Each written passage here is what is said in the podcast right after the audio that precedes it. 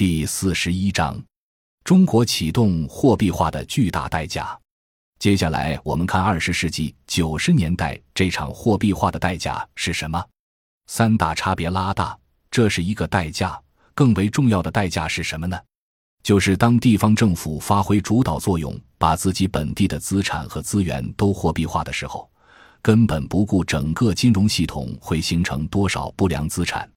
到二十世纪九十年代后期。金融系统不良资产一般在百分之二十，个别金融部门高达百分之三十以上。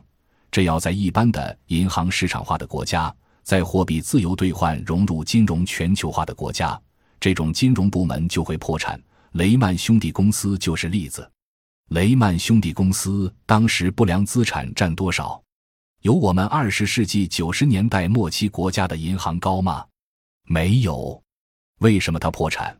我们的银行为什么不会破产，并且不仅不破产，而且在二十一世纪成了全球排在前几位的大银行？什么道理？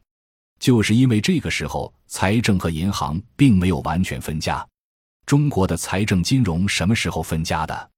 算是比较彻底分家，尤其是金融不再被地方政府所绑架，是在一九九七年东亚金融风暴发生后。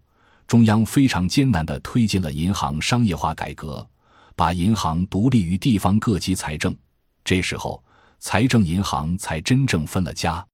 当然，银行对中央财政并不能彻底分家，因为大量的有毒资产被剥离之后，自有资产趋零，这就得靠中央拿钱，用外汇储备建立中央汇金公司，再把国家外汇储备变成对国有银行的资本金注资。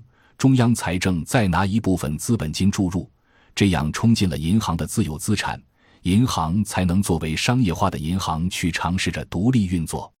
这个过程从一九九八年到二零零三年用了五年的时间，基本上是银行从地方财政剥离，但和中央财政外汇紧密挂钩，变成了中央控制的垄断金融资本。于是我们有了世界上排名在前的大型垄断金融。